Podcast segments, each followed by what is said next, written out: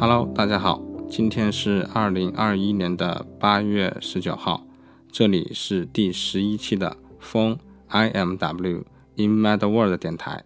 我们的电台主要就是不太认真的聊聊生活和摄影，大部分就是聊聊天。如果大家有什么问题或者想要联系我们的话，欢迎关注公众号，搜索 I M W 风疯子的疯，或者发邮件给 x 就是叉。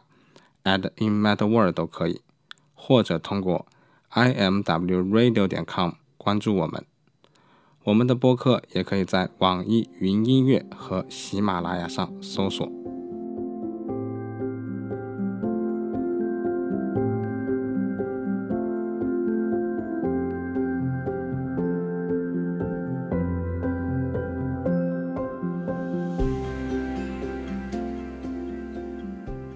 那么大家知道，最近的我是在找工作，所以我有一大笔的时间，就是在家里可以去看看书，然后去积累一些东西，然后去沉淀一些东西。那么今天呢，就是最近也看了很多照片集、作品集，所以也想在这里去跟大家去聊一下。就是其实我一直都不是很想聊，一方面是 我觉得我自己可能并不是很敢聊。另外一方面呢，我觉得关于聊深山大道，就是我觉得这个话题很宽泛、很广泛。关于摄影师，呃，和他所在的当时的日本的一个历史，然后关于他拍摄的这样一个画面，就是我觉得它是比较宽泛的一个讨论。所以有的时候我觉得深山大道并不是很好聊，嗯，但是其实我自己也一直想去聊一下深山大道，但是我聊的这个角度。可能并不是说就是，呃，我们怎么去从生态大道上面去学习？因为我自己说实话，老实说的话，我觉得，呃，看圣诞大道，他的很多的照片我是非常喜欢，他的很多作品呢，我也非常喜欢。但是我不得不说，很多他的照片和很多他的作品，我也一样看不懂。当然，我自己也并不是很喜欢，就是呃，某些时候当你看不懂的时候。就会产生自我怀疑，呃，我很不喜欢这种心态，因为如果我看不懂的话，我就会认为自己看不懂。但是我也能够理解，有的时候，呃，圈子里面的相对来说有一点话语权的人会认为，如果你看不懂，那是你自己的问题。但是我觉得说这样一句话就是有点不太负责任，因为有的时候你并不能够去啊告诉别人为什么你看不懂是你自己的问题。因为很多时候，我们对于一个影像的理解，对于当代的很多摄影作品的理解，其实也没有一个特别标准的答案。但是很多时候，当我们出现了矛盾、出现了分歧的时候，用一种非常粗暴的方法去阻断这样的沟通，其实是蛮不可取的。所以我也得非常老实、真诚的说，就是。做了这么长时间的一个 vlog，还有电台，也写很多文章。其实我还是非常避免的去提到深山大道，主要还是因为我觉得我去评价他，或者说我去从他身上学到的东西，其实是比较偏的。因为到现在，说实话，还是有很多他的照片我并没有那么的理解。所以说回来的话，就是这一期的一个。播客呢，主要还是浅聊一下深山大道。其实我并不是一开始就是拿着相机，然后去拍摄一些东西，然后别人告诉我拍摄的太过于正经，所以你可以去看看深山大道。然后我去看了深山大道，然后我又觉得哦，可能这个照片我觉得特别的厉害，所以我应该朝那个方向去学习。嗯，其实我是一个非常土的人，我看的东西也并不是很多。所以，在我一开始去拍摄，大概半年、一年的大概这样一个时间，其实我都不是很了解深山大道。呃，因为我一开始也是自己拍嘛，没有人一直在耳边去跟我说你应该去看深山大道。嗯，我自己是中间有一段时间是拍摄了一个项目，那个时候只是非常懵懵懂懂的有项目的感觉。那个时候拍摄了一个叫 Deep，就是很多关注我的朋友们知道，就是在深夜拿着闪光灯去拍静物的这样一个照片，一个整体的一个作品集。那么 Deep 这个项目呢，当时我觉得还是非常有意思。虽然我当时算是摄影的小小小学生吧。但是我还是觉得这个事情是我自己想出来的，我自己去创作出来的。然后它这个图片很有张力，我觉得，哎，我自己还是非常不错。然后我就把它发到网上去跟大家一起去分享。然后这个时候有一个人说我是在模仿深山大道，当然当时是帮我处理照片的那个人也会说，哎，我拍的风格很深山大道。然后那个时候我才去。看深山大道，然后去看他的一些照片。其实，在那个时候，我觉得深山大道的照片对我来说是相对来说还是比较好理解一点的。就是我拍摄 Deep 的时候，那个时候是一个，嗯，就我我经常在我的其他的视频里面去说，就是那个时候我是在工作嘛，然后当时是在胡同，呃，当时工作上线就是加班很晚，到基本上我记得是加班到凌晨三点。还是四点还没有做完整个项目，呃，当时已经没有我什么事情了，所以我就在呃楼下去走，因为在那里坐着也是坐着嘛。然后我就拿着相机，就是在楼下去走。呃，当时看了 Bruce Gilden 他拍照，然后用闪光灯去闪人，我觉得晚上呢去用闪光灯去拍摄这样一些静物还是蛮有意思的。然后一开始我在下面走了，呃，拍了两卷。呃，走了一小段路，然后我觉得晚上的胡同是非常非常不一样的，这个感受跟白天在那边工作、在那边吃饭、在那边游玩，有很多游客的这种感觉是非常不一样的。所以我觉得特别有一种来自本能的一种表达感觉。所以我又当时又回去拿了呃五六卷吧，当时晚上应该拍了十几卷，然后就是在胡同随意的去拍，随意的去记录，就像。一个就怎么说监控一样的，就像当时在胡同里面放满了监控，就是非常非常随意、随机的这种拍摄和捕捉。然后当时其实工作状态是非常苦闷的，然后也是为了抒发这种苦闷。那么我也可以聊聊当时为什么苦闷，因为本来我也是一个团队的一个负责人，后来就空降来了一个负责人，然后大家就能够理解。呃，这个负责人就在各个方面都是打压我，然后去拆我的团队。本身我这个人在工作上还算是比较老实吧，就是不愿意跟别人争，不愿意跟别人抢，还是希望团队能够和谐一点。总之，在这个过程中呢，肯定也是被抢走了很多地盘。呃，我自己对于抢地盘这个事情其实还是比较鄙视的。但是，呃，你自己是可以养活自己，但是你得照顾到你下面的那些。呃，朋友们吧，就是你带的那些人，你带那些团队，所以有的时候我会在这个整体的这个呃世俗化，还是说坚持自己的内心这上面去，呃，一直摇摆不定，所以这个时候就会觉得非常的内心很苦闷，有一种动摇，有一种摇摆不定的感觉，有一种这种烦躁，所以当时的心情是这个样子的。那为什么要提到当时心情的这个事情呢？就是因为这样一个心情，让我非常本能的去拍摄了 Deep 的这样一个项目。嗯，我在之后的两三年，其实我也回去过，想要复刻这样一个项目，但是我发现我当时这种心情是没有了。那么为什么要讲这样一个事情呢？就是在一开始我拍完那个项目的时候，有人跟我说风格很像深山大道的时候，我去搜了深山大道的照片，而在那个时候的我。我觉得看深山大道的照片非常非常好理解，就是有的人评论去说他的这种内心的呃彷徨、这种冲动、这种躁动，然后这种不安定的感觉，我觉得还是非常好理解的。然后那个时候我其实大概也知道了，就是一张好的照片不一定是横平竖直，不一定是没有噪点，就是 DIS 后。不一定是大光圈的，它可以是一个晃动的、模糊的照片，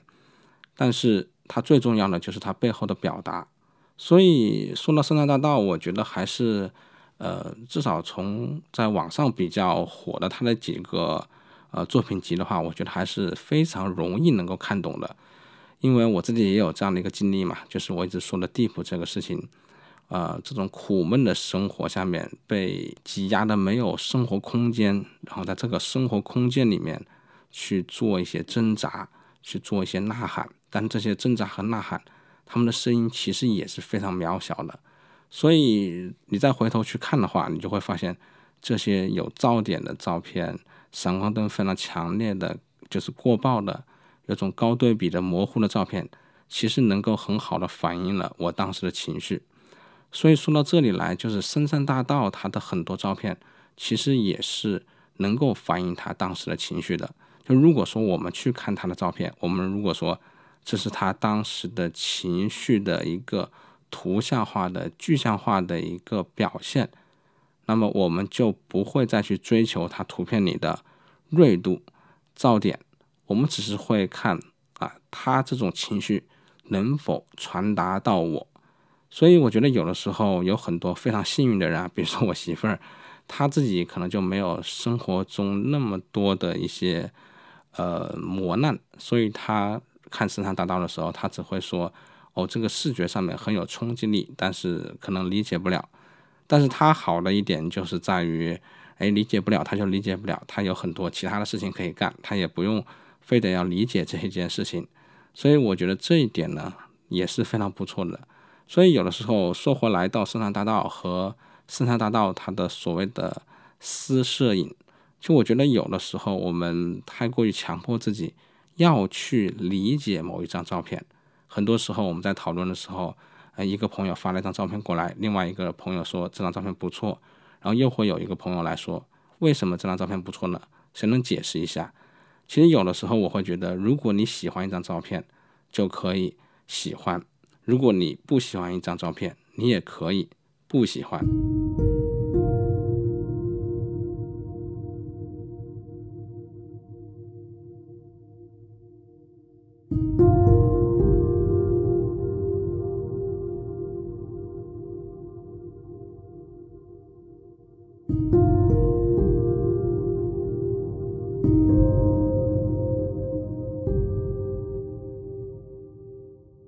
而提到积极的拍摄呢和真诚呢，就不得不提到当时的一个日本的一个社会的一个背景了。那么二十世纪的六十年代末的那个时候的日本，呃，当时摄影师所存在的那样一个环境，是某一个所谓的政治的季节，那就是这些摄影师他们就是活动的，就是拍摄的一个背景了。那么在战后呢，日本的政治啊、社会文化结构。都发生了很大的一个变化，可以说是动摇。然后呢，大学的校区街头呢，都不断的发生示威游行啊，还有各种各样的抗议。所以在这种情况下，当时的很多摄影师，比如说中平卓马，都非常全身心的去投入到这样的一些运动里去了。同时，在那个时候呢，森山大道与中平卓马呢，也在挑衅上面去发表作品。然后得意洋洋的去炫耀他们那种粗糙颗粒的非常极端的一个高对比度，有意无意的啊晃动模糊，然后有一种大幅度的倾斜的画面，以及反摄影的一种创作手法，就是从这些创作中其实可以看出啊，他们的当时的一个意识其实还是非常针锋相对的去发起一种反抗，也是一种挑衅。他们希望用自己的生理的一种感觉，还有身体作为基础，然后呢，希望组织出全新的影像表现的一种语言。当然，同样肯定也表现了他当时的态度。所以说回来，就是我们今天很多时候，如果说理解不了深山大道，我觉得也是没有关系的。呃，同时我也在上期的一个播客里面聊的，就是为什么在中国现在没有这样的一个。呃，摄影的一个风格，或者说大家接纳的比较少，因为说实话，其实在中国现阶段没有这样的一个背景，所以我们再去看这样的照片的时候，缺乏这样的一个背景的理解，我觉得也是很正常的。那么说到真诚这件事情呢，就是说，今天我们同样也有很多人可以去拍摄这种高对比黑白、晃动，然后有很多噪点的这样一个照片，但是还是要看你背后想要去讲的故事，你是否是真诚的去表达。就像我跟大家去聊了关于地普的这样一个项目的前因后果，包括它当时发生的一个背景，以及我自己的一个情绪，那可能大家会看地普这个项目的时候呢，会更加有代入感。说白了，这就是去讲一个故事。但是，比如说今天我在游乐场，然后在路边大爷大妈他们跳舞，然后弹歌，然后去讲相声、遛鸟。如果这个时候我还是用黑白。晃动颗粒感这种技术的方法去表达的话，你会发现这个主题和这个技术其实是不太搭配的，或者说这种表达用这种技术晃动的方式去表达，其实是并不真诚的。所以有的时候我觉得去看深山大道的照片，我觉得要问自己是否是真诚的想要去理解这样的照片。那么我觉得很多时候，呃，我们会欺骗自己的，因为这个。社会啊，整体的环境都会说，如果你看不懂是你的问题。但是我在这里也是要鼓励大家，就是如果看不懂，那就看不懂，因为今天你可能是看不懂，但是明天、后天过了十年，你可能遇到了某些事情，然后你就能看懂这样的照片。所以有的时候我会觉得阅读照片不用那么着急，但是相反，我觉得更重要的是要真诚，要遵从自己内心的想法。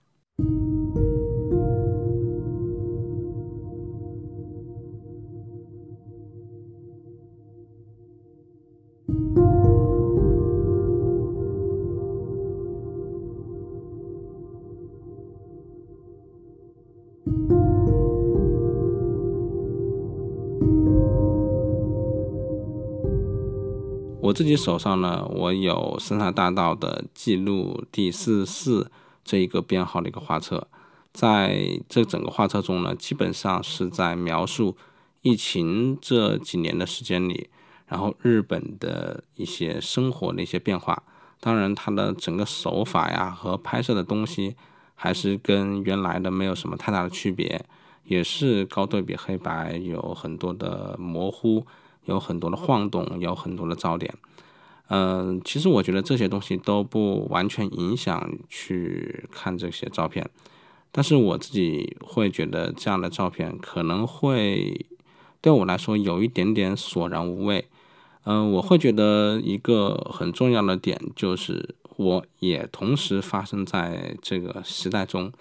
就是如果我现在看三沙大道的早期的一些照片的时候。我会觉得有一方面，我觉得是一个因素，就是我没有发生在这个时代里，所以我也对当时的时代是不太了解的，所以我会有一种天生的佩服他们在那个时代所做出的一个努力。嗯，那么在今天去看，在当今他拍摄的这些内容，我会觉得其实很平常。我不是说这些照片是我也能够拍出来。而是说，我觉得这样的表达在今天来看，已经没有几十年前给我带来的那种震撼感。就是因为当时它是没有人做，没有人拍，而他们拍出来了，作为了一个非常新的东西呈现出来了，所以大家觉得非常的惊讶。那么在今天呢，各种各样的拍摄方式，呃，都被尝试了很多，所以这样的东西不能算作新。而在疫情之中呢，我也是，就像我说的。我也发生在这样一个历史中，我也是一个历史的见证人，我也能够知道，就是在这个历史里面，各个国家他做到的东西，他们的自己的一些想法，呃，这个想法是说整个国民性的一个想法和他们的一个习惯，所以这个时候我再去看这个照片的时候，我可能受到的一些震撼感，或者说新的东西对我的一些打动。其实就变得很少了。当然，我并不是想说这个画册它是多么的不好，或者说深山大道现在变得江郎才尽。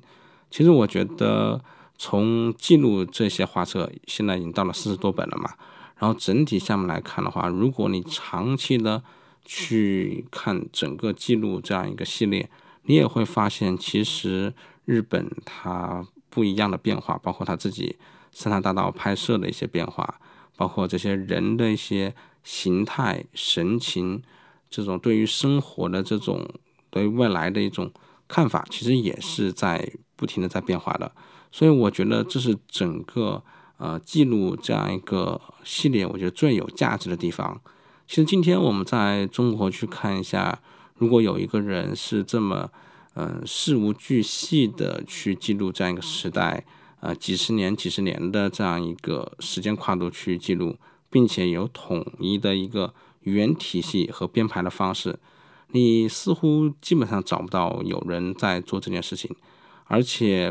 深山大道他拍摄的东西并不是非常细节的，比如说他不会去专门记录这几十年来的一个交通的变化，比如说女人的变化、男人的变化，它其实是有一种非常散点的、散列的这样一种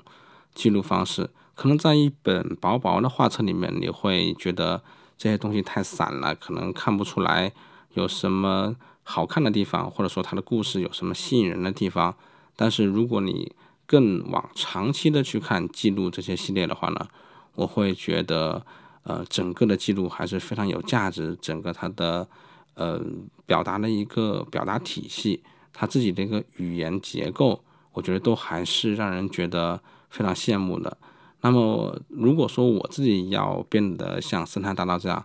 我不仅仅要去磨练我自己的一个语言表达。而且还得熬得住寂寞，而且还得就是让时间去证明这一些，就是要一直拍摄三四十年。不管怎么样，我觉得能够同时做到上面三点四点的摄影师，我觉得还是非常值得我去敬佩、我去学习的。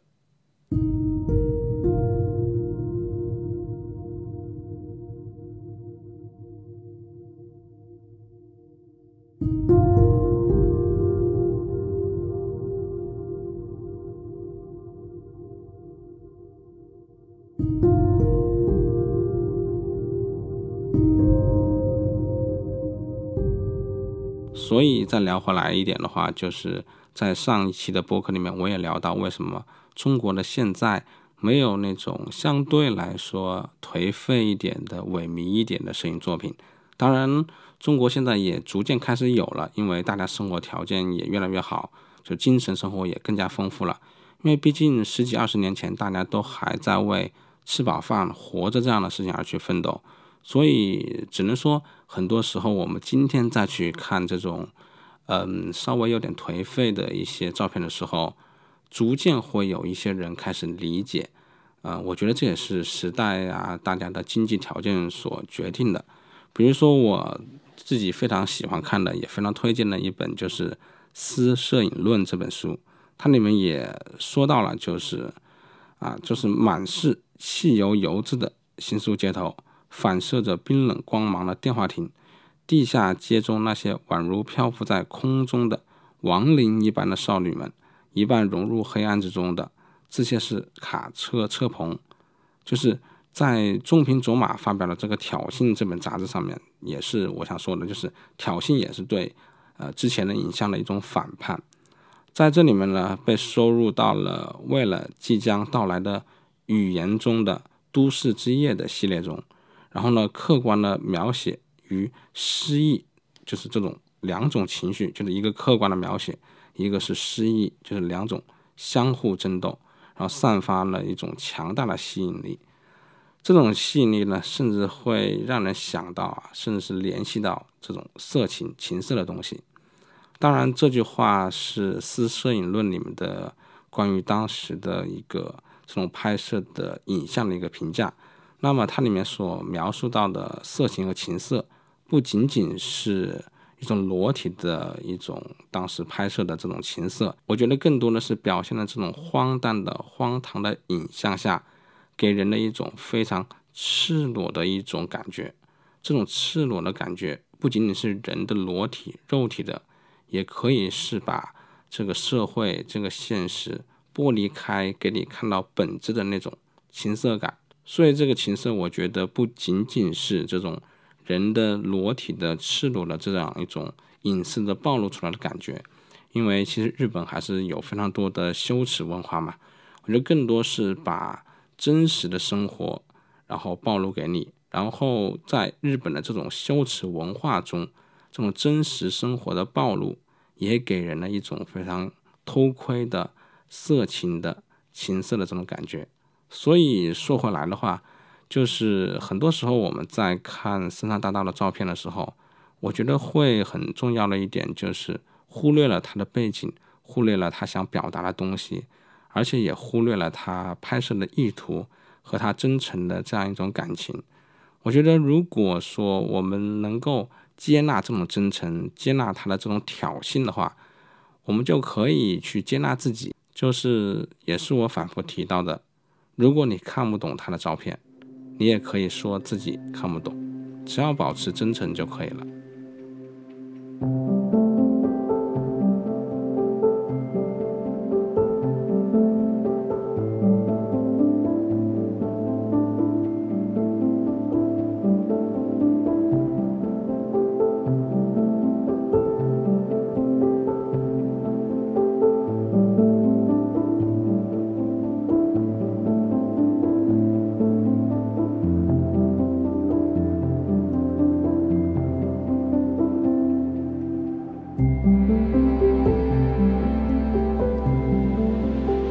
好吧，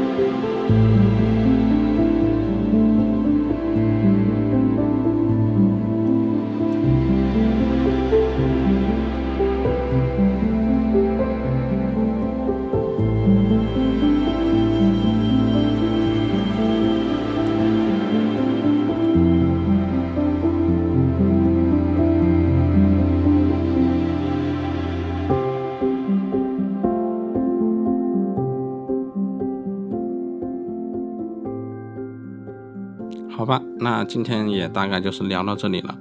那么也是我最近在找工作嘛，所以有一点时间去思考。那么今天呢，也不是完全的去聊神山大道，也是非常简单的、非常浅薄的去聊一下他对我的一些影响，以及我对他的一些看法。然后我也是聊了一些关于 Deep 的这个项目，在我拍摄完了之后，别人告诉我神山大道可以去学习的时候。我对他的那种拍摄的照片的一种理解是非常真切的，我是能够非常容易去进入他的故事环境中，然后去理解他。当然了，我觉得最重要的就是真诚。我觉得摄影中，甚至包括很多艺术创作中，真诚是一件非常难的事情。就是如果你要去拍摄一个东西，你要去创造一个艺术的话，有的时候你确实是能够知道。市场上会喜欢什么样的照片，或者说艺术作品，而这个时候保持自己的创作的初心、创作的感觉，然后坚持这样一条可能是不被市场认可的一条路走下去，我觉得是更重要的一件事情，好吧？那么这大概就是今天想要去跟大家去聊的内容了。那么今天是二零二一年的八月十九号，那么这里是第十一期的风 I M W。In Mad World 电台，我们的电台主要就是不太认真的聊聊生活和摄影，大部分就是聊聊天。如果大家有什么问题或者要联系我们的话，欢迎关注公众号，